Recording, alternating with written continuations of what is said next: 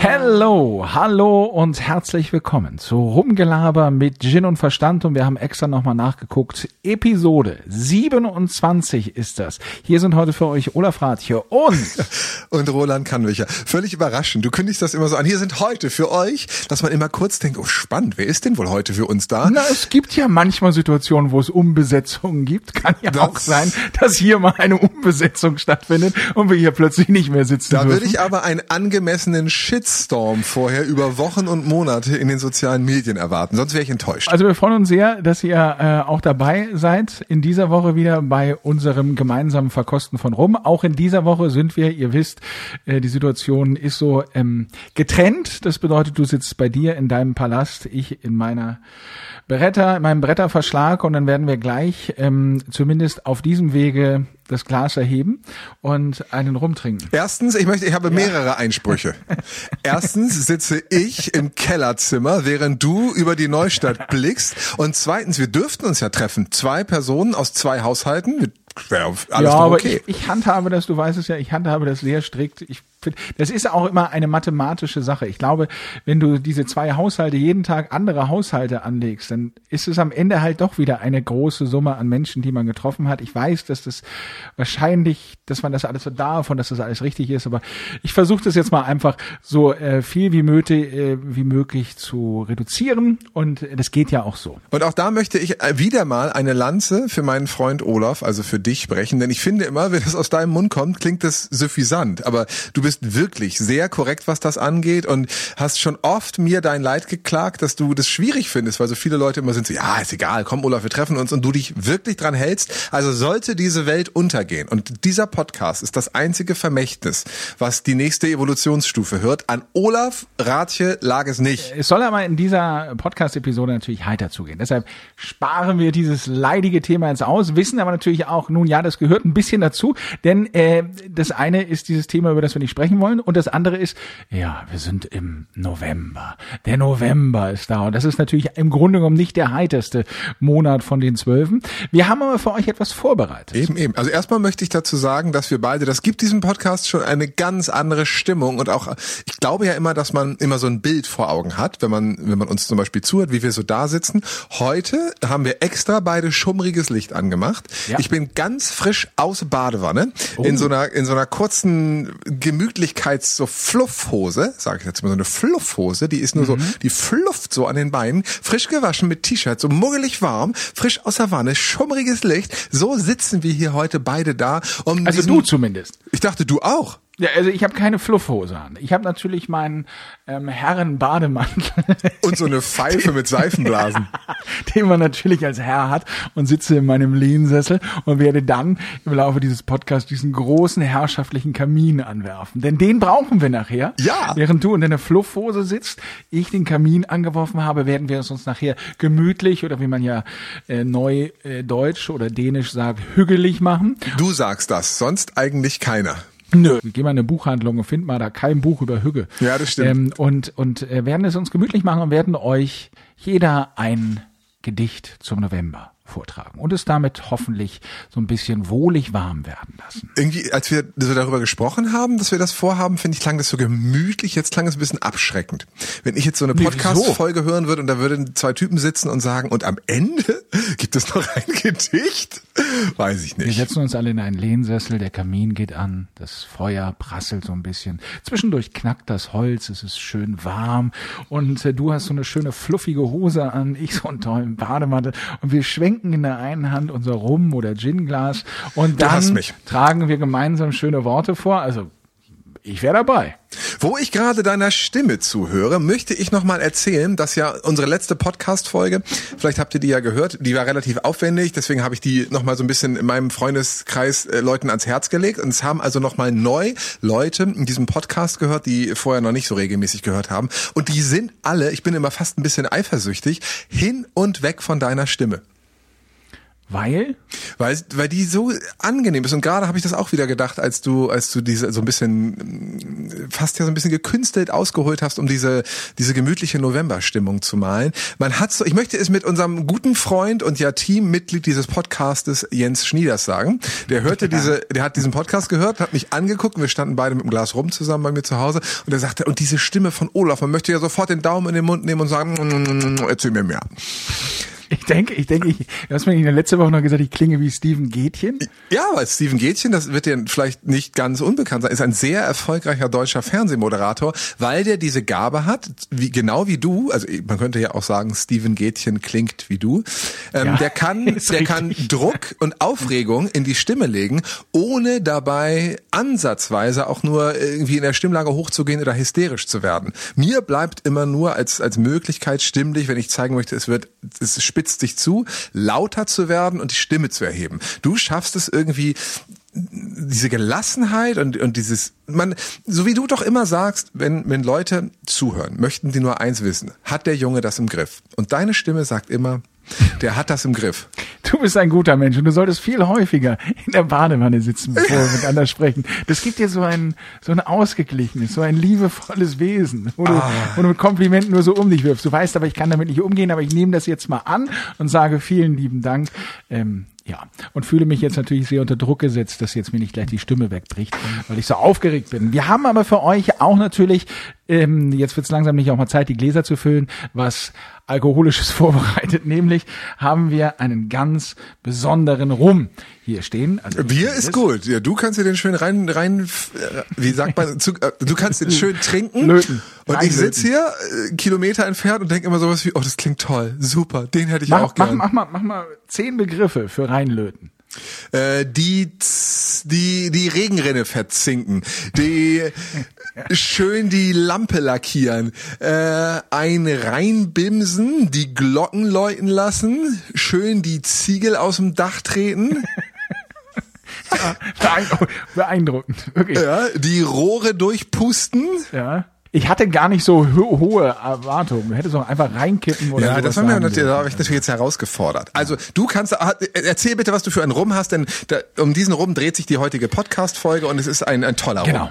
Es ist echter Rock'n'Roll, denn ähm, wir haben nachgeschaut und haben geguckt, was steht denn jetzt in diesem November noch Dolles an und haben gesehen, am Sonntag, 8.11. ist es genau 40 Jahre her, dass eines der größten Rock'n'Roll-Alben der Geschichte, so sehen es zumindest viele Kritiker, äh, erschienen ist, und zwar Motorheads Album Ace of Spades. Und ähm, zu Ehren dieses Albums, dieses Jahrestages, 40 Jahre Ace of Spades von Motorhead, werde ich jetzt eine Flasche öffnen, die seit langem bei mir im Schrank, im Regal steht, auf die ich sehr stolz bin. Weil sie selten ist und teuer ist. Ja, also eine Motorhead Premium Dark Rum Flasche. Also Motorhead Rum kostet so oh, bisschen über 30 Euro, 35 Euro und ist unglaublich hübsch. Also falls ihr euch fragt, wer eigentlich immer diese ganzen kalkulierten Marketing-Sachen und Merchandise-Produkte kauft, das ist doch Olaf. egal. Diese Flasche sieht so toll aus und ganz nebenbei, äh, wer sich diese Marketing-Produkte auch kauft. heißt Roland Kannwicher, denn yeah. du hast auch sowas.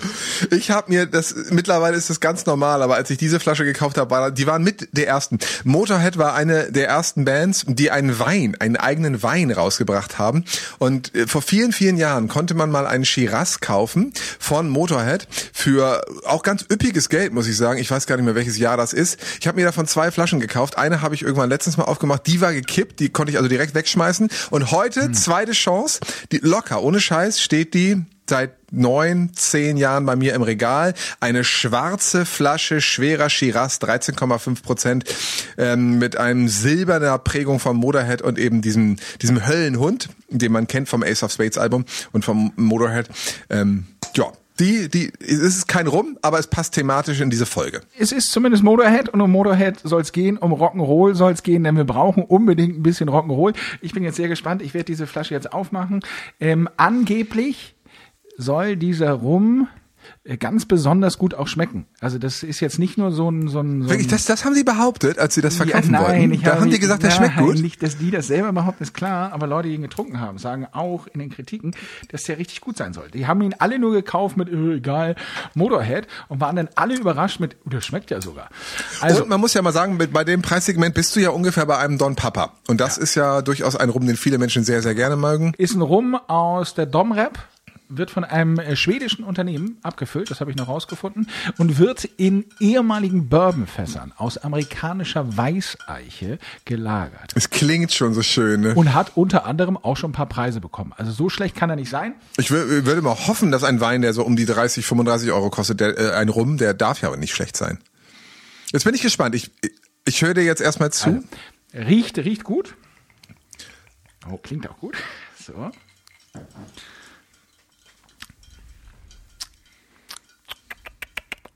Das machen wir selten, dass wir einem, einem Rum so viel Stille widmen in diesem Podcast. Aber jetzt bin ich wirklich mal Ich gespannt. habe vorher gelesen, er soll nach Trockenfrüchten, braunem Zucker, fein herber, dunkler Schokolade schmecken. Hm, Das habe ich ja noch nie gehört. Und dazu soll es auch noch Vanille, Schokolade und warme Würze kommen. Aha.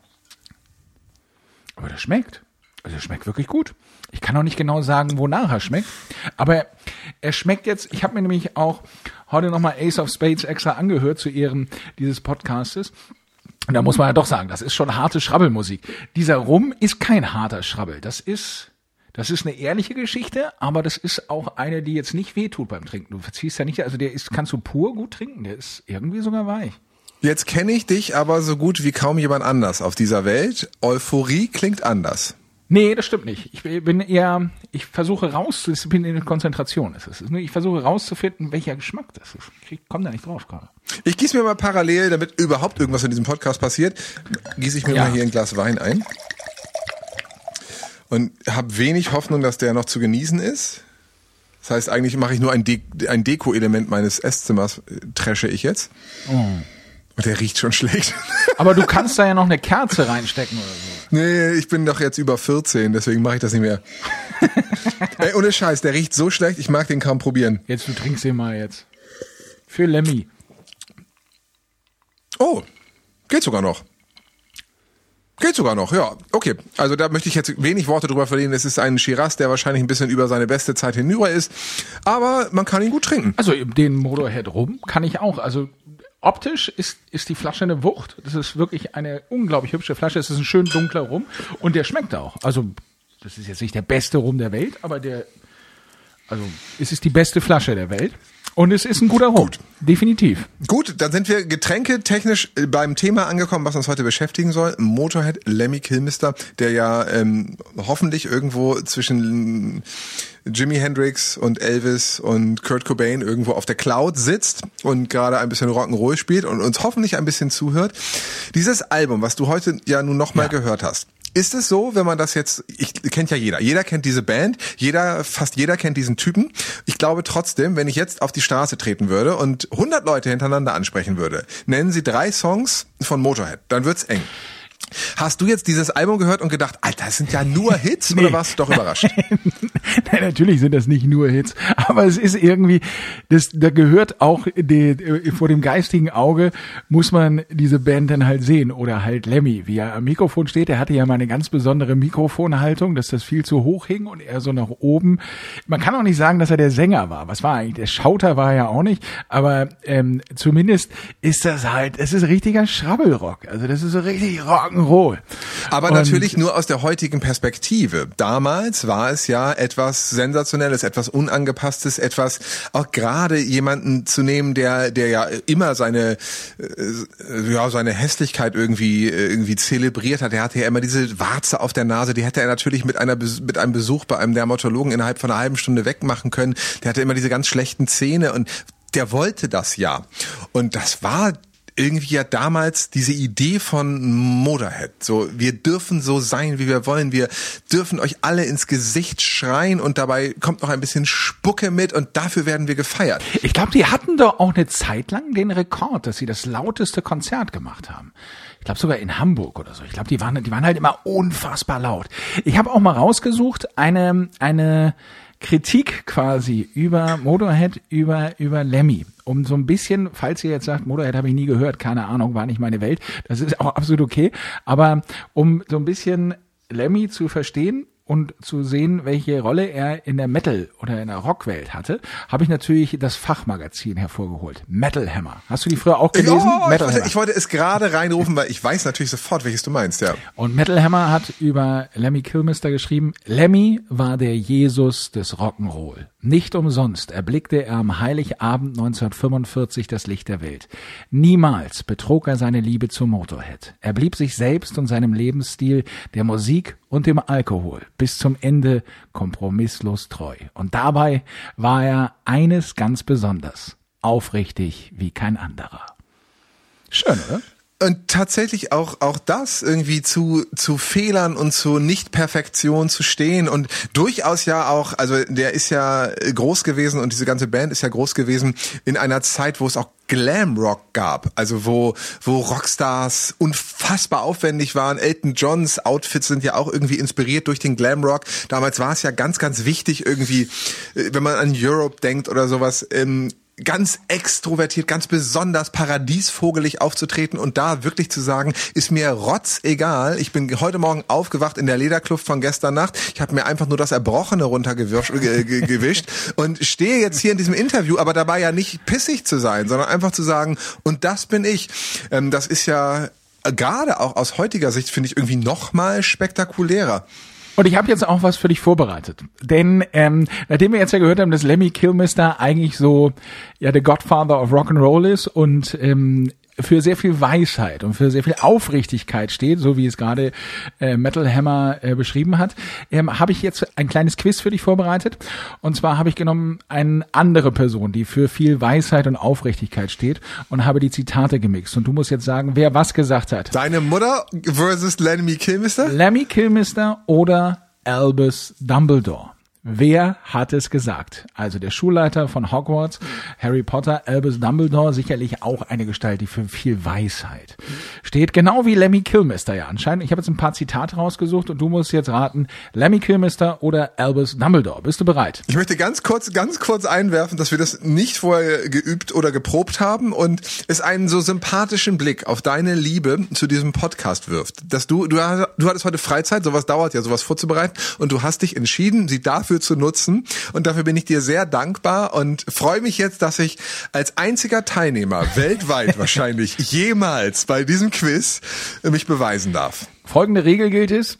Ab sofort wird jedes Mal, wenn das Wort Lemmy gesagt wird, muss getrunken werden. Okay. So. Also. Eine schöne Regel. Hier ist das erste Zitat. Es ist der Wert der Überzeugung, der den Erfolg ausmacht, nicht die Anzahl der Anhänger. Lemmy, Prost. Das ist Albus Dumbledore gewesen. Verdammt nochmal. Ja. Kann ich irgendwie gewinnen oder was? Ja, Weisheit. Okay. So. Viel mehr als unsere Fähigkeiten sind es unsere Entscheidungen, die zeigen, wer wir wirklich sind. Ja, das muss doch wohl ein Dumbledore sein. Das ist ein Dumbledore, richtig. Wann trinke ich einen? Ich trinke jetzt für einen für Dumbledore. Okay.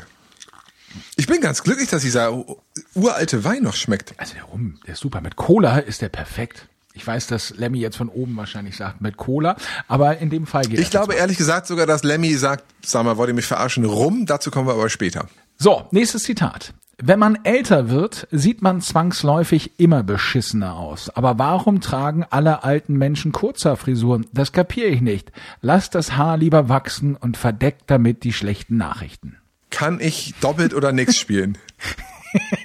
ja, glaubst du nicht, dass Albus Dumbledore das Wort, man sieht immer beschissener aus, verwendet hat? Und auch dieses Pessimistische über die schlechten Nachrichten und so und dieses Diffamieren von alten Menschen. Ich lege mich da fest, das war Lemmy. Trinken, richtig. Prost, mein Lieber. Ich liebe dieses Spiel jetzt schon. Nächstes Zitat. Die Wahrheit ist etwas Schreckliches und Schönes zugleich und sollte daher mit großer Umsicht behandelt werden. Dumbledore. Harry, ja. Viertes Buch. Viertes Buch.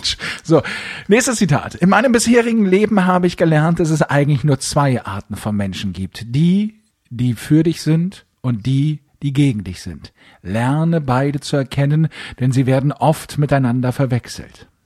Das muss ein Dumbledore sein. Das ist ein Lemmy Kilmister. Wirklich solche Sachen hat der gesagt? Ja, ja. Und da ist die Ähnlichkeit des Frappierend, oder? Sag mal, kann der sich denn nicht einfach ein bisschen Heroin reinhauen und irgendwie einen Fernseher aus dem Fenster im Hotel werfen? Hat er währenddessen bestimmt. Nächstes Zitat. Aber glaubt mir, dass man Glück und Zuversicht selbst in Zeiten der Dunkelheit zu finden vermag. Dumbledore. Man darf nur nicht vergessen, Dumbledore. ein Licht leuchten zu lassen. Ja, ist richtig. Ich bereue nichts. Reue ist sinnlos. Lemmy. Du hast es ja schon gemacht. Du hast dein Leben gelebt. Es nützt dir nichts zu wünschen, es wäre anders. Lemmy ist richtig trinken. Es verlangt einiges an Mut, sich seinen Feinden entgegenzustellen, doch genauso viel den, den eigenen Freunden in den Weg zu treten. Entschuldigung, soll ich dich ganz aussprechen lassen, damit man das Zitat mehr... Nö, nö, nö. Wenn, wenn du es weißt, wenn du es weißt, darfst du es hereinbrüllen. Nächstes Zitat. Das ist das Problem. Die Menschen haben den Hang, genau das zu wählen, was am Lemmy. schlechtesten für sie ist. Nein, das ist ein Albus Dumbledore. Das ist vielleicht sogar fast eins, das man auf die US-Wahl anwenden könnte. Aber da müssen wir ja noch gucken, wie das denn am Ende wirklich ausgeht. Also Albus Dumbledore sagt, das ist das Problem. Die Menschen haben den Hang, genau das zu wählen, was am schlechtesten für sie ist. Harry. Man muss immer Harry dahinter sagen.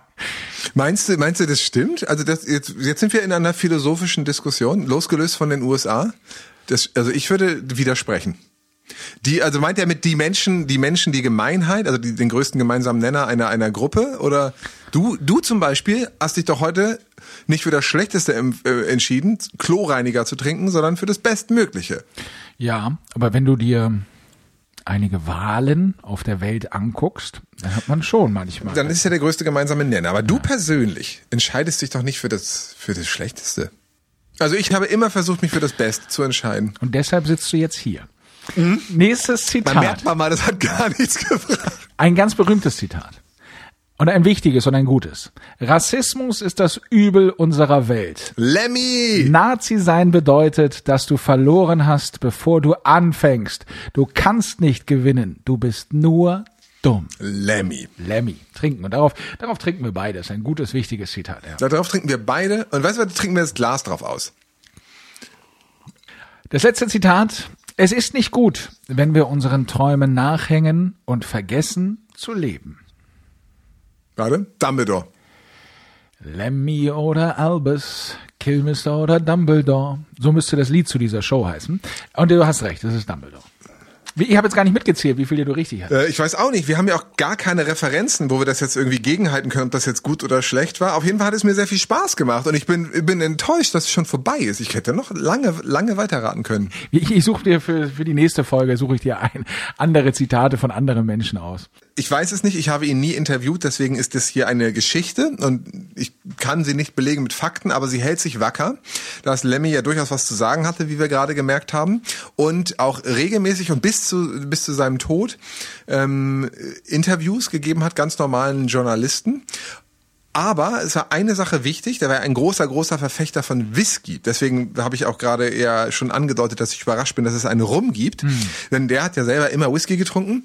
Und so will es zumindest die Legende, die ich schon öfter gehört habe, da mag vielleicht ein bisschen was dran sein, vielleicht ist es auch nur die schöne Geschichte. Wenn du dem ein Interview, also wenn er dir ein Interview erlaubt hat sozusagen, musstest du mit ihm saufen. Ich habe das ja auch schon mal gelesen irgendwie. Also der hat schon wirklich, also das war auch keine Show. Also der hat schon wirklich da den harten Whisky rausgepackt und da musste man mittrinken. Ne? Jack Daniels, genau. Und du musstest mit ihm trinken bei jeder Frage einen großen Schluck aus der Pulle. Und ehrlich gesagt, wenn ich mir ganz frei von Konventionen ein Interviewformat ausdenken müsste, wäre das fantastisch. Stell dir mal vor, du könntest dir Interviewpartner einladen, die würden zu dir kommen und ihr trinkt immer einen großen Schluck Rum, pur außer Pulle. Und dann redest du mit Andreas Bovenschulte über die Situation in Bremen. Oder über mit dem Washington-Korrespondent, der Trump einordnet. Und zwar nicht irgendwann ja nicht mehr journalistisch, weil wer hält das schon lange durch? Immer wieder einen großen Schluck aus der Pulle. Du bist aber Lemmy Kilmister und für dich ist das nur das Frühstück. Man könnte das aber auch so machen, vielleicht, weißt du, ähm, wenn so die Bundestagswahl nächstes Jahr ansteht, dass am Ende alle Teilnehmer dieser, dieser Bonner Runde oder wie die jetzt heißt, Berliner Runde, alle von allen Parteien, die da sitzen in dieser Runde, müssen müssen nachweisen, dass sie Minimum 1,8 Promille haben. Und die, Sonst darf man da darfst gar du nicht in der. Runde sitzen und dann wird man Tacheles geredet und nicht. Elefantenrunde, ne? Ja, genau, die. Und alle müssen Rotze-Raketen voll sein. Oder du machst solche, ich meine, wir haben ja in Deutschland mittlerweile auch ja immer diese, diese TV-Duelle, da stellst du jedem immer eine, ich glaube wirklich, das würde elementar das Wahlverhalten beeinflussen. Du hast jetzt aber gerade gesagt, dass du ja Lemmy nie interviewen durftest, aber du hast, glaube ich, einige andere interviewt, ne? Ja, tatsächlich, muss man sagen. Ich bin ja nun seit rund 21 Jahren beim Radio. Fünf Jahren äh, bist du da hingekommen. Habe ich angefangen, Wahnsinn, ne? Und ähm, äh, Lemmy war leider nie dabei, vor dem hätte ich auch Angst gehabt. Aber ähnlich, ähnlich, also für mich damals zumindest im Rock'n'Roll-Faktor, ähm, die Band Live werden wahrscheinlich Menschen, die wie ich Kinder der 90er sind und Rock mögen, auf jeden Fall kennen. Die hatten damals ein Album, das hieß Throwing Copper. Das war lange Zeit das meistverkaufteste Album der Welt. Ähm, ein giganten Rockalbum und irgendwann war mal im Weserstadion, haben die gespielt und ich durfte äh, Ed Kowalczyk, den Frontmann, interviewen. Und ich konnte, ich konnte mein Glück nicht glauben. Das war für mich damals wirklich einer meiner ganz großen Helden und habe mich nun dementsprechend sehr, sehr akribisch vorbereitet. Saß mit dem dann in einem äh, Raum da im Vorbereich vom Weserstadion und ähm, der hatte offensichtlich Lust, sich mit mir oder überhaupt, ich meine, der muss das nicht machen. Der, also der Typ ist safe, möchte ich mal sicher sagen. Und hat sich hingesetzt und hat eine Zigarre geraucht. Und Das fand ich natürlich schon mal sehr sympathisch und sehr rock'n'rollig und wollte nun die ganz, ich hatte nun wirklich ganz tolle musikjournalistische Fragen vorbereitet und hatte Referenzen gezogen zwischen Texten aus Throwing Copper und zu heute und wie er darauf zurückblickt und hatte mir wirklich viel vorgenommen und ähm, er wollte nur, nur über diese Zigarre rauch, äh, reden, denn es war eine, eine kubanische Zigarre und er selbst ist Amerikaner. Was dürfen die Amerikaner offiziell zumindest nicht rauchen? keine kubanische Zigarre. Also ging sein ganzes Interview darüber, dass er es so liebt, auf Tour zu sein, weil er kubanische Zigarren rauchen durfte. Und das war nur Flop Nummer eins meines Lebens im Weserstadion. Denn Flop Nummer zwei war noch größer. Viele von euch, die ähm, schon länger in Bremen wohnen, werden sich dran erinnern können. Früher gab es im Weserstadion regelmäßig riesengroße Konzerte. Unter anderem hat mal John Bon Jovi ein Konzert im Weserstadion gegeben. Ausverkauft, die ganz heiße Scheiße. Bremen stand immer Kopf. Denn entweder hattest du Tickets oder wenn du keine Tickets hattest, kannst du ja in Bremen immer noch mit dem Stadion mitten im Viertel gelegen, dem Osterdeich drumherum, die berühmte Picknickdecke mitnehmen und dich äh, vors Stadion setzen. Hörst du ja auch was. Also wirklich Hunderttausende von Menschen waren da unterwegs. Und ich durfte für Bremen 4 damals die Band John Bon Jovi interviewen. So, ich war aber noch sehr jung und dachte, John Bon Jovi, John Bon Jovi, das ist ja super. Ich, meine, Also John Bon Jovi oder Bon Jovi? ich dachte John Bon Jovi. Okay. Aber der war gar nicht dabei. Ach, der war gar nicht dabei. Es war die Band Bon Jovi. So, und mit, mit ein bisschen Glück wusste ich gerade noch, dass vor mir Richie Sambora und Dave Bryan sitzen. Ich hatte mich aber eingestellt auf ein Interview mit John Bon Jovi. So, da konnte ich schon mal alle Fragen, also 97 Prozent, in, in die Tonne treten. Und da saßen ich saß so, ich habe davon noch ein Foto, falls das jemand interessiert, ihr könnt uns schreiben, ich werde dieses Foto abfotografieren und euch schicken. Da saß also ein kleiner, ähm, gerade so fertig mit der Pubertät, Radiojournalist aus Bremen und vor ihm echte Rockstars. Ich meine, das war die Band von Bon Jovi. Ja, Ähm, Moment, Moment, Moment, Moment, bevor du jetzt so kleiner machst. Du hattest bestimmt die geilste Frisur im Raum. Oh, Du ich hatte so Korkenzieher Locken. Locken bis zum, ja. Aber, äh, aber vielleicht habe ich damit sogar noch Credits bekommen, denn die, ungefähr die Frisur hatten die beiden auch. Der eine war gerade der, ähm, der Ehemann von Heather Locklear, die gerade bei, ja, der war das, Mann. Und, und ich war so aufgeregt und so überfordert mit dieser Situation, dass ich die ganze Zeit ja auch noch erst die Frage auf Deutsch, dann die Frage ins Englische übersetzen, dann die Frage an die beiden stellen, dann haben die auf Englisch geantwortet, aber nicht im englischen Schulenglisch, sondern eher, so- eher so, oh, you know what, Robert? Is Robert your name? No, no, Ja, aber jetzt, jetzt machst du dich auch wieder kleiner, als du bist. Also ich habe mit dir mal, wir waren mal zusammen bei den Eisbären Bremerhaven, den Basketballern hier in der Region. Und da sind viele Amerikaner bei. Da hast du ein Englisch geredet mit denen, das kannten die selber nicht und gucken sich an. Also wenn jemand gut Englisch kann, dann du, mein Freund. Das ist sehr charmant. Trotzdem habe ich es geschafft, Dave Bryan die ganze Zeit Brian Dave zu nennen. Das wäre so, als würde ich die ganze Zeit sagen, so, Mr. Olaf. Und dann sagt er irgendwann, du kannst mich ruhig duzen. Und dann sage ich, das ist sehr schön, Ratje. Und die mussten irgendwann beiden so lachen, weil die gemerkt haben, dass ich so aufgeregt bin und so überfordert bin, dass er irgendwann gesagt hat, Once again, you can call me Dave. Brian is my last name. Wenn man sich irgendwann mal ein Loch im Boden wünscht, das direkt ins Höllenfeuer führt, hätte ich mir in der Sekunde eins gewünscht, was so groß ist wie Dänemark und ich wäre da mit einem Seemannskörper rein. So, ich trinke darauf. Aber ich, das ist eine schöne Geschichte. Ich habe nicht nur schlechte, nicht nur schlechte Momente erlebt. Eine ähm, meiner ersten Interviews, die ich überhaupt jemals für Bremen 4 geführt habe, ähm, da war ich noch ganz neu und irgendwann rief mich jemand an und sagte, du kannst doch Englisch, oder? So, ja. Ähm, pass mal auf, es ist gerade jemand ausgefallen, du kannst jetzt Destiny's Child interviewen. Und wir wollen uns mal ganz kurz erinnern, wer bei Destiny's Child dabei war. Beyoncé Knowles, und noch die beiden anderen, die ja auch nochmal richtig hart Karriere gemacht haben. Und ich würde jetzt so gerne die Namen parat haben. und die beiden anderen halt. Ja. Wie ist denn? Wie auch immer. Auf jeden Fall bin ich dann da irgendwann hin und musste mir nun auf dem Weg, das musste ganz schnell gehen, weil irgendwie jemand krankheitsbedingt ausgefallen ist, also musste ich auf dem Weg dahin mir die Fragen überlegen. Es fiel mir jetzt nicht so wahnsinnig schwer. Destiny's Child war damals gerade ungefähr der heißeste Scheiß, den es so gab als Girlband. Ähm, Kelly Rowland. Kelly Rowland hat eine, nee, Quatsch. Und Michelle Williams. Michelle Knowles, mhm. genau. Eine von denen hat noch mal eine ganz große R&B-Karriere danach gemacht, weil man ja das Gefühl hatte, es wird immer nur ähm, die eine groß, aber die andere war auch nochmal sehr, sehr erfolgreich, genau. Aber ich wollte dich gar nicht unterbrechen. So, also saß ich da nun und musste, hatte mir die Fragen vorher überlegt und ich wollte jetzt auch nicht das Interview neu erfinden, sondern aber man kann sich das vielleicht vorstellen, dass du als neuer Reporter bei einer Radiostation, wo du dein Leben lang hin wolltest, ein bisschen angespannt bist und nervös bist, wenn du nun plötzlich wirkliche Weltstars interviewst. Äh, und ich bin da dann da reingekommen, die waren in der ÖVB-Arena, damals war es noch die Stadthalle und ich habe die gar nicht erkannt, weil die halt noch im Prozess des Zurechtmachens waren. Die hatten Trainingsanzüge an, waren noch nicht geschminkt und die Haare waren noch nicht fertig. Und plötzlich sehen so Weltstars, die natürlich nur inszeniert auftreten. Moment, Moment, Moment. Du hast Beyoncé im Trainingsanzug ungeschminkt gesehen. Unvorstellbar heute, ne? Aber sie waren wirklich, Wahnsinn. es war ein Radiointerview, das war keine Kameras dabei, Fotos waren nicht erlaubt und die waren nicht fertig gemacht. Und wie waren die? Ähm, die waren tatsächlich sehr, sehr professionell freundlich. Aber was ich eigentlich erzählen wollte, was ich nie, niemals in meinem Leben vergessen werde, war, dass ähm, die ich hab, die, die hatten drei Plätze, da wurden sie hingesetzt. Dann hatte ich einen Stuhl, der war aber auch mit Markierung vor denen. Und dann hat sich ganz demonstrativ der Manager oder irgendjemand aus dem Team von denen hinter mich gestellt. Und zwar direkt in meinen Rücken, dass ich den spüren konnte, aber nicht sehen. Und bei jeder Frage, und ich meine jede Frage, sowas wie, was habt ihr heute Morgen gegessen, haben die hochgeguckt und dann hat er genickt oder den Kopf geschüttelt. Ob sie das beantworten dürfen. Ja. und ich hatte, ich hatte mich kurz vor, ich war jetzt, ich, Destiny's Child kannte man damals und man wusste, was da so für Geschichten gerade im, im Umlauf waren. Und eine große, große Geschichte war, dass ähm, eine von, es war eine ganz skurrile Geschichte, angeblich hätte die Mutter von Beyoncé mit Michelle oder so hätten sich mal geküsst. Das war aber damals sehr omnipräsent in der Presse, also musste ich danach ja fragen. Das haben sie beantwortet.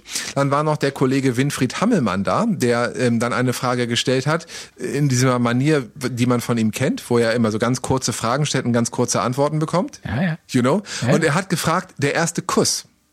Nur das, the first kiss. Und dann guckten sie hoch und da konnte ich ja zugucken und der Typ hinter Winfried Hammermann schüttelte den Kopf und sie haben einfach nur einmal die Augen gerollt und haben es ignoriert. Und jedes Mal, wenn man eine Frage gestellt hat, die sie nicht beantworten durften, haben sie einfach mit einem ganz, ganz leerem Gesicht dich angeguckt, als hättest du gerade nichts gesagt. Eine sehr, sehr, sehr skurril, oder? Ja, das war wirklich sehr skurril. Und ähm, wenn du willst, ich hätte noch ein, könnte noch weiter, aber ich könnte auch ja, aufhören. Wen, wen hast du denn noch getroffen? David Bowie hattest du ja noch, oder? David Bowie kann man sich fast nicht vorstellen. Und ich möchte auch diese Geschichte korrekt erzählen, denn es wäre natürlich so schön, wenn ich jetzt sagen würde, ich, der größte lebende David Bowie-Fan, hatte die Möglichkeit, eines der letzten Konzerte zu sehen. Stimmt nicht. Ich wusste, wer David Bowie ist, aber mal so gerade. Und es gab eines der letzten Konzerte, es war, der war irgendwie so ein bisschen, der, offensichtlich hatte der Marketinggründe nötig und hat deswegen mit Radiostationen zusammen Clubkonzerte gegeben. Das ist ja schon mal erst die erste unfassbare Vorstellung, wenn man sich ein bisschen mit David Bowie auskennt, dass der Clubkonzerte gibt, also vor 2000 Leuten. Und dann gab es auch noch ein Meet and Greet. Und dann sind wir mit Bremen 4 Hörern in einen Bus gestiegen. Die hatten das gewonnen über eine ganze Woche, sind mit dem Bus nach Köln gefahren, da in einen auch relativ coolen, äh, elitären Club, der dann abgeschlossen war. Das war alles Closed Shop, nur die Gewinner die, dieses Konzertes. Und wir hatten ein Meet and Greet mit David Bowie. Und das ich finde, David Bowie ist eine derartige Gott-Kategorie an, an, an Musiker, dass man das ja bis zu der Sekunde, wo der reinkommt, sich nicht vorstellen kann, dass David Bowie vorbeikommt. Und wie gesagt, da standen Leute, die waren wirklich große, große David Bowie-Fans. Arndt Zeigler, ich glaube, einer der größten David Bowie-Fans, die es überhaupt gibt, genauso wie Ike Pauli, die waren auch mit dabei. Und dann kam irgendwann David Bowie rein, sehr höflich, sehr jetzt nicht so, so true to the bone, authentisch, aber plötzlich stand David Bowie da, der ganz, ganz winzig klein ist, hat kurz gesagt, hello, hi, how are you? Dann durfte man sich mit ihm fotografieren lassen und ich stand für ungefähr drei Sekunden neben David Bowie, bevor Ike Pauli wie ein pöbelnder Punkrock besuchender Fan neben mich mit dem Ellbogen mich aus dem Weg schob. Ike Pauli ist eine äh, liebe Kollegin von uns, genau. Und wirklich, stimmt, Entschuldigung, ja, und eine ganz zarte, zurückhaltende Person. Das, aber das war für, für sie der größte Moment und da konnte sie nicht riskieren oder auch nicht mit mir reden, dass ich vielleicht neben David Bowie stehe. Und so wurde ich dann aus dem Weg geboxt und stand dann, ich, ich gucke in dieser Sekunde, während wir reden, gucke ich auf das Foto. Das hängt hier gerahmt bei mir an der Wand und ich stehe so hinten links hinter David Bowie. Aber ich habe ihn getroffen. Aber du hast ein Foto mit David Bowie. Immerhin, ja. Also ich habe ein Foto mit äh, Diego Armando Maradona, das ich unbedingt haben wollte. Da gab es mal eine Wetten das Sendung. Und ich war als Reporter da bei Wetten das und Diego Maradona war halt als Gast da. Und ich fand natürlich Diego ist äh, für mich ja natürlich einer der größten Fußballer aller Zeiten und ein ein Gigant. Und ähm, stand dann da halt hinter der Bühne und dachte irgendwie eigentlich macht man das ja nicht, aber irgendwie dachte ich mir also Diego Maradona, da möchte ich jetzt doch ein Foto haben. Und gab halt und damals war das noch nicht mit Handy, sondern man gab halt jemandem ein Fotoapparat. Und dieser Person, die ich diesen Fotoapparat in die Hand drückte, die bekam das nicht hin, ein Foto zu machen. Und dann irgendwann stehen wir da und dann immer so, wie geht denn das, wie geht denn das? Und Maradona dann auch so, ja gut, sorry. Und zuckt so die Schultern und geht so weg. Der Maradona. Ja, und in dem Moment wird das Foto gemacht, wo wir beide uns so abdrehen mit, oh, schade.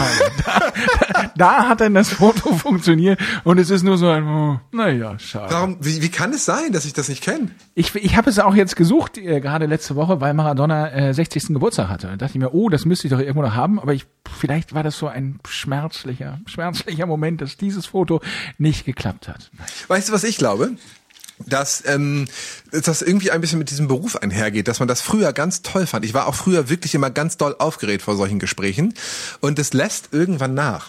Ich hatte noch einmal einen, einen großen Moment mit Kevin Costner. Ich bin jetzt kein großer Kevin Costner-Fan, aber das muss man schon sagen, finde ich, Kevin Costner ein absoluter Weltstar. Und dementsprechend wurde auch ein großes Bohai gemacht, der war in Bremen und ist aufgetreten, damals schon im Musical-Theater, weil der nämlich auch Musik macht. Und der ist mit seiner Band aufgetreten. Und da gab es vorher ein großes, großes Briefing, dass man ihn interviewen darf. Zehn Minuten Slots, keine Sekunde länger. Und wehe, man fragt was nach seinem Film. Und dann war es auch so, willst du dahin? Und dann war ich so, ja, ist schon. Kevin Costner, klar, klar würde ich den gerne interviewen. Aber wie soll ich denn mit dem ähm, nicht über seine Filme reden? Das wirkt ja total absurd. Und dann hieß es, nein, das, dann geht's nicht. Du darfst nicht nach den Filmen fragen. Und dann bin ich da halt irgendwie hin, mit, zusammen mit Ike Pauli. Damals haben wir zusammen die Morgenshow moderiert und wir durften nun beide mit Kevin Costner im Parkhotel zehn Minuten sprechen und haben uns mit ihm irgendwie dann mehr schlecht als recht über seine Musik unterhalten. Äh, und äh, am Ende war er dann so, weil er am Abend gespielt hat, kommt er dann zu meinem Konzert. Und dann haben wir so, nee, tut uns leid, wir sind gar nicht auf der Gästeliste und müssen auch morgen um 4 Uhr aufstehen, wir haben Morgenshow. Und dann wurde der, und da hatte ich wirklich das Gefühl, dass ihn das gekratzt hat, dass er gesagt hat, das kann ja wohl nicht angehen, also da hatte er so zu seinen Leuten gesagt, dass die mich hier interviewen und wir über meine Musik reden und die das Konzert nicht sehen. Schreibt die auf die Gästeliste. Oh. Und dann bin ich nach Hause gekommen und habe gedacht... Du bist auf der Gästeliste von Kevin Costner gewesen. Auf Anweisung von Kevin Costner. Und wirklich, das war der einzige Grund, warum ich gedacht habe, einmal in deinem Leben wird Kevin Costner dich auf eine Gästeliste setzen persönlich. Und dann hast du gefragt, als, als gesagt wurde, wie heißt du? Hast du gesagt, ich bin der mit dem Wolf tanzt. Ja, natürlich, natürlich. Und dann hat er sich das erledigt. Und dann habe ich meine Finger so auseinander gemacht und hatte so Schwimmhäute dazwischen. ja, wie hieß denn der Film? Waterworld. Das ist ein schlimmster Flop, ja. Der, ja, der war doch ganz lange der teuerste Film aller Zeiten. Nicht, weil die Produktionskosten in Wirklichkeit so hoch waren, sondern weil die das alles aufgebaut hatten, das Filmset. Dann kam ein Hurricane, hat das Ding äh, niedergepustet und dann mussten sie es nochmal neu aufbauen. Deswegen hatten sie lange diesen, diesen Superlativ der teuerste Film aller Zeiten. Naja, und um das kurz zu machen, bin ich dann auf dieses Konzert von Kevin Costner gegangen. Und dann gab es, und das ist wirklich ohne Scheiß genauso passiert, der Typ, der vor sieben Stunden kein Wort über seine Filme sagen wollte, hat sein Konzert mit einem Best-of-Zusammenschnitt der Filme aus den Let äh, letzten 100 Jahren über 10 Minuten hat man Zusammenschnitte von seinen Filmen gesehen. Dann ist er aus einem Seiteneingang durchs Publikum mit dem Bart in der Menge eingelaufen, hat gesagt, Hello, uh, dear ladies, thank you for coming. And dear husbands, thank you for coming along. Also dieses so, alle Frauen lieben mich. Und dann habe ich da habe ich mir noch zwei Songs angehört und gedacht, nee, jetzt gehe ich. Was? Wieso denn das? Findest du das nicht komisch, dass man erst sagt, keiner darf über meine Filme reden? Nee, weil er das natürlich, nee, er wollte ja absichtlich, er weiß, dass er das, wenn das Publikum kommt, das bezahlt hat, dann muss er das da liefern, aber den dusseligen Journalisten will er halt eintrichtern, Leute, es geht hier nicht um meine Filme, sondern um meine Musik. Wisst ihr, und deswegen bist du erfolgreicher als ich. Ich war sauer und bin gegangen. Wo, wo bin ich denn? Während du hier gerade mit Kevin Costner und David Bowie jonglierst, sitz ich da und guck, Mit schulterzogenen Diego Maradonas. ja, mit dem das Foto nicht geklappt hat. So ist mein Leben. Also von erfolgreich kann da keine Rede sein. Aber ich möchte noch mal eine Sache, Sache sagen, wo du hier gerade David Bowie erwähnst. Weißt du, wo der gerade sitzt? Neben wem der gerade auf der Wolke sitzt? Warte, ich muss jetzt überlegen, ob es irgendwelche Indizien gab, dass ich das rauskriegen könnte. Neben Lemmy. Und jetzt musst du trinken. Ah! Ich habe auch erst die Hälfte der Flasche geschafft. Man muss aber allerdings sagen, ich hatte heute einen schweren Tag, deswegen habe ich, bevor wir diese Podcast-Folge überhaupt angefangen haben, weil ich sicher war, dass dieser Wein nicht mehr schmeckt, habe ich schon rumgetrunken. Vielleicht bin ich deswegen auch so redselig. So ist es richtig. So ist es genau richtig. Wir haben jetzt zusammen auch mal einen Künstler interviewt, der ja auch eigentlich nur durch seine Filme bekannt ist, aber unbedingt auch ähm, nur über seine Musik sprechen möchte, nämlich mit Matthias Schweighöfer. Mit dem haben wir auch ein Interview Den fand gemacht. ich, fand ich super nett. Am Ende hast du ihm sogar ein Stück Torte ins Gesicht gehauen. Das muss man mal sagen, dass er das mitgemacht hat. Hut ab. Und wir hatten auch das Gefühl, als die Kameras, wir hatten damals Kameras dabei und ähm, Mikrofon aus waren, war der, hatte der immer noch Spaß dran. Also es war keine Show.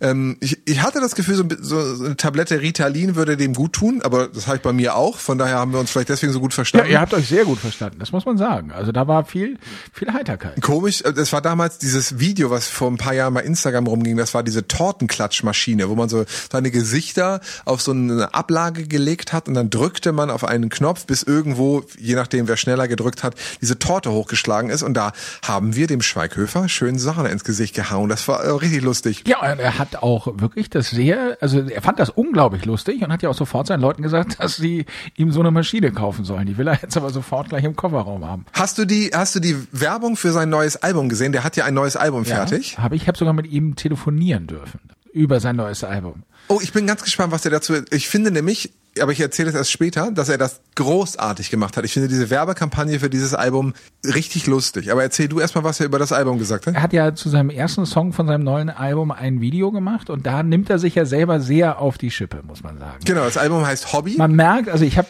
mit ihm sprechen dürfen halt zu seinem neuen Album und da war schon die ganze Zeit, dass er immer wieder sagte, weil ich glaube, er wird von der Kritik schon sehr vernichtet und das, weil der muss ja gar keine Musik machen, also der muss damit kein Geld verdienen, also der verdient schon ein, zwei Euro. Deswegen glaube ich, lohnt sich das Hinhören. Da kann man sich ganz sicher sein, das ist Musik, die von Herzen kommt. Also der will unbedingt Musik machen, der mag Musik machen, der sagt dann immer, es stört ihn nicht, aber du merkst doch in jedem Satz, das macht ihn verrückt, dass er so von der Kritik vernichtet wird für seine Musik und überhaupt nicht ernst genommen wird dafür. Deshalb, ja, man macht das ja auch im Video, macht er sich ja auch selber da so ein bisschen lustig über sich selber. Und das ist natürlich immer sympathisch. Ja, vielleicht ist es, vielleicht bin ich da einfach so einfach zu kriegen, aber ich fa- fand das auch sehr lustig. Er hat ja so eine Werbekampagne gemacht, wo er immer mit seinem Album hinter Leuten herläuft, die alle kein Interesse daran haben. Und das ist natürlich ein, ähm, na, klar ist das ein Problem für jemanden wie Matthias Schweighöfer, ne? der ist halt Schauspieler und ein super erfolgreicher und dann ist es so, ach, hau mir ab mit deiner Mucke. Aber ähm, ich finde das toll. Ich finde das toll, wenn Menschen dieses Gefühl haben, das wird dich jetzt überraschen, dass ihnen Musik wichtig ist und äh, sie das machen gegen alle Widerstände und auch wissen, dass über sie gelacht wird und dass über diese Musik per se gelacht wird, weil sie nicht ernst genommen wird und sich trotzdem hinstellen und das machen. Das finde ich an dem super. Nee, und das wird, also ich zum Beispiel, da ich ja überhaupt nichts Musikalisches kann, weder singen noch mitschnipsen oder sonst was, äh, würde ich mir das auch nie erlauben. Irgendwas, ich kann sagen, das ist nicht das lockt mich nicht direkt auf die Tanzfläche, aber, aber ich würde mir niemals erlauben zu sagen, dass, ich, ich, ich kann das nicht mögen, aber ich könnte es niemals besser, deshalb, wenn ich etwas nicht im Ansatz besser kann und ich auch gar nicht weiß, wie Musik funktioniert, kann ich es auch gar nicht so beurteilen. Deshalb, ich, wenn, wenn da Leute das mit viel Liebe und Hingabe machen, dann äh, steht mir das gar nicht zu, da zu sagen, dass das doof ist. Irgendwie. Glaube ich. Punkt. Punkt, ja. So, und damit sind wir auch an einem Punkt angekommen, an dem du jetzt dein Glas leerst. Echt, wirklich schon wieder? Denn ähm, das Kaminfeuer, das prasselt. Aber wenn ich das jetzt noch leere, ne, dann lall ich mir hier durch die letzten ja, Sekunden. aber das ist doch genau richtig, diese Schwere, diese letzte Süße aus dem schweren Wein und dann dieser weiche. Der war wirklich gar nicht so schlecht. Wenn man den Motorhead-Wein von 2013 sieben Jahre stehen lässt, dann ist er ganz gut. Dann schmeckt der richtig gut. So, und dann wird es jetzt gemütlich draußen, prasselt so ein bisschen der Regen an die Fensterscheibe, es stürmt und windet. Und du hast ein passendes Gedicht, das du uns vortragen möchtest. Das hattest du ja angedroht, dass wir am Ende dieses Podcasts beide nochmal ein, ein Gedicht vortragen, was irgendwie diese Herbststimmung in ein positives Gefühl ähm, wickelt. Äh, mein Gedicht ist von einem Axel Rose, den, viele kennen den gar nicht, der ist in Ah. Deutschland nicht so bekannt. Ja. Und ähm, Titel von diesem sehr kurzen, aber wie ich finde sehr emotionalen Gedicht ist Novemberregen. Oh, Ähm, Passt ja ganz gut, deswegen habe ich das rausgesucht. Ja, Wenn ich in deine Augen sehe, kann ich eine unterdrückte Liebe sehen. Aber Liebling, wenn ich dich halte, ist dir dann nicht klar, dass ich das Gleiche empfinde. Denn nichts währt für immer und wir beide wissen, dass Herzen sich ändern können und es ist schwer, eine brennende Kerze zu halten im kalten Novemberregen. Axel Rose. Ja. Ich könnte mir richtig vorstellen, daraus einen internationalen Hit zu machen, aber darauf ist keiner gekommen. Axel Rose mit Novemberregen, der hat, glaube ich, sein Hauptschaffen war Ende vergangenen Jahrhunderts, oder? Das, ja, das kann man sagen. Der ist jetzt nochmal zurückgekommen, deutlich dicker, äh, aber, aber immer noch erfolgreich, muss man sagen. Aber ein schön, schönes Ja. Gedicht von Axel Rose. Also ich habe jetzt noch ein Gedicht, bisschen älter, knapp 100 Jahre älter als das gerade gehörte von Axel Rose, kommt von Heinrich Seidel. Heinrich Seidel hatte ich ehrlich gesagt noch nie gehört. Ein Dichter. Ich wollte gerade fragen, ist das ein echter Das ist Dichter ein echter, oder auch ein ein echter Rockstar? Dichter und äh, Ingenieur. Und Achtung, das wusste ich nicht, aber vielleicht, falls du mal in irgendwelchen äh, Wer wird Millionär-Sendungen oder was weiß ich sitzt.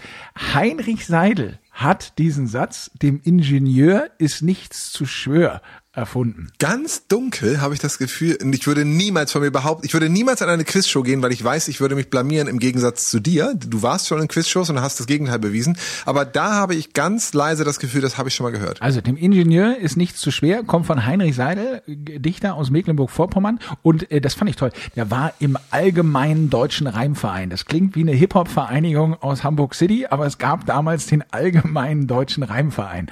Falls du also ähm, deinem Kumpel Roland K. noch eine weitere Zusammenarbeit mit jemandem ans Herz legen möchtest, dann vielleicht mit dem Allgemeinen Deutschen Reimverein. Bevor du das vorträgst, darf ich noch, äh, Roland K. hat sich sehr gefreut über, über den letzten Podcast und hat noch zwei Bitten. Äh, Nämlich erstens, falls irgendjemand einen Spotify-Account hat, wenn ihr einfach auf Folgen klickt, das kostet euch ja wirklich nur ein- einen Klick bei Roland mit K, dann würde den das sehr freuen. Und äh, es gibt ein Ziel. Eine Million Streams für den Song, der äh, letzte Woche den ESC gewonnen hat. Wenn ihr nachts einfach mal diesen Song auf unendliche Wiederholungen stellt, dann hilft das sehr. Pro, pro Spielen bringt es 0,3 Cent. Roland mit K, der Scheiß drauf Chor. Gewinner des ESC SFRMGUV. Vergangene Dass du das Woche. noch weißt. Ja, ich habe das jetzt gerade versucht, vielleicht stimmt das auch gar nicht. Ich habe am Ende jetzt auch irgendwelche Buchstaben gesagt, aber ich hoffe, dass das jetzt hinhaute. Äh, Roland mit K. Unser Junge, unbedingt das machen, was Roland gerade gesagt hat bei Spotify. Es ist wirklich ganz leicht. Einfach einmal bei, einmal bei Spotify Roland mit K eingeben und auf Folgen drücken. Das ist schon die, eine Miete. Und irgendwann, wenn ihr mal nachts ins Bett geht und dran denkt, einfach mal den Song anmachen und auf Endlosschleife stellen. Das Und würde vorher natürlich noch diesen Podcast, den ihr jetzt gerade hört, den müsst ihr auch bewerten bei äh, iTunes. Gerne eine Bewertung oder einen Kommentar da lassen. Oder bei Instagram. Olaf und Roland zusammengeschrieben oder bei Facebook. Olaf und Roland nicht zusammengeschrieben. Darf ich kurz noch ein flammendes Ja. Plädoyer halten? Ich habe mich da nämlich gerade heute mit einem Kollegen drüber unterhalten. Ja. Denn wir sagen das ja immer wieder und ich habe immer das Gefühl, das verpufft so. Das ist jeder sagt das. Jeder, der irgendwie irgendetwas macht und irgendwie einen Output hat, der sagt immer, wir würden uns freuen, wenn ihr liked. Und am Ende macht es keiner. Deswegen könnte man es entweder komplett lassen, das immer zu sagen. Ich habe mich gerade heute mit einem Kollegen darüber unterhalten, dass es ja wirklich sehr wenig Arbeit ist da irgendwo drauf zu klicken. Es fällt einem ja kein Zacken aus der Krone, passiert ja auch nichts. Oder irgendwo zu folgen oder irgendwas zu machen. Denn ähm, am Ende ist es ja tatsächlich wichtig für Algorithmen, dass die merken, aha, da passiert was. Von daher, ähm, wenn ihr Freude daran habt, ich weiß, es dauert immer ganz kurz, dass man so denkt, so, ja, muss ich das kurz machen. Und ich muss sagen, Rotwein setzt mir mehr zu als rum. naja, man muss ja auch, wenn ich diesen kleinen Einschub machen habe, in dieser digitalen Welt ist es ja auch die einzige Form, so ein bisschen Applaus zu bekommen. Und oh, die genau. meisten Künstler machen das ja für Applaus. Musik und, und all solche Dinge. Ähm, deshalb so ein bisschen Applaus ja und ich werde nie verstehen, ich werde nie verstehen, warum ich dem Bachelor bei Instagram den 122.000. Like gebe, dem Künstler, der aus meinem Dorf kommt, dem Podcast, der aus meiner Stadt kommt, der Bar, die gerade bei Corona versucht, Ideen zu haben, aber nicht ein Like gebe oder warum ich es nicht teile. Es kostet nichts, es macht ja nichts mit mir und ich lebe es selber vor. Ich like alles in Grund und Boden. Von Leuten, die ich nicht mal gut kenne, von Einfach, sogar von mir. Ja, sogar von dir. Und das ist, das ist wirklich ein gequirlter Mist, den du da manchmal postest. Aber ich like das. Und es fällt wirklich, wirklich, ich glaube, das ist ein, ein Problem im Internet. Äh, da haben wir uns ja auch schon ein paar Mal drüber unterhalten. So, warum, warum nehme ich mir denn Zeit, ganz große Diss-Kommentare zu schreiben, anstatt einfach liked? Echt, spread love, es ist so einfach. Gerade in diesen Zeiten ist es so wichtig, Liebe, nett, freundlich, gut, einfach mal diese Werte hochhalten und wenn man mit einem Like einfach jemanden auch in diesen Zeiten, wo wir uns ja alle nicht so richtig sehen können, einfach zeigen kann, hey, ich denke an dich oder ich mag dich, ist doch eine gute Sache. Ist jetzt nicht die einzige Möglichkeit, aber ist auch eine Möglichkeit. Aber ist doch eine, eine klitzekleine gute Sache. Und wie oft sind wir am Handy? Meine Bildschirmzeit ist in letzter Zeit so hoch gegangen, dass ich kurz davor bin, mich bei Instagram und bei Facebook zu löschen. Ohne Scheiß. Ich habe kurz überlegt, ob ich das mache, weil ich anscheinend nur noch vom Handy sitze. Aber wenn wir da schon die ganze Zeit sind, like doch einfach alles. Ist doch egal. So, und jetzt müssen wir uns beeilen, weil sonst ist der November nämlich auch gleich schon vorbei. Ja. Und jetzt kommt nämlich noch das. Ich muss sagen, es ist sehr redselig durch diesen Rotwein. ja, das ist ja auch vielleicht die Hitze vor dem Kamin hier, vor dem virtuellen Kamin. Also vielen Dank fürs Zuhören. Jetzt kommen noch letzte Novembergedanken von Heinrich Seidel. Diesen Dichter möchten wir jetzt hochhalten. Und der hat sein Novembergedicht folgendermaßen gestaltet. Solchen Monat muss man loben. Keiner kann wie dieser toben, keiner kann so verdrießlich sein und so ohne Sonnenschein. Keiner so in Wolken maulen, keiner so mit Sturmwind graulen. Und wie nass er alles macht, ja, es ist ne wahre Pracht. Seht das schöne Schlackerwetter und die armen welken Blätter, wie sie tanzen in dem Wind und so ganz verloren sind, wie der Sturm sie jagt und zwirbelt und die durcheinander wirbelt und sie hetzt ohne Unterlass. Ja, das ist Novemberspaß.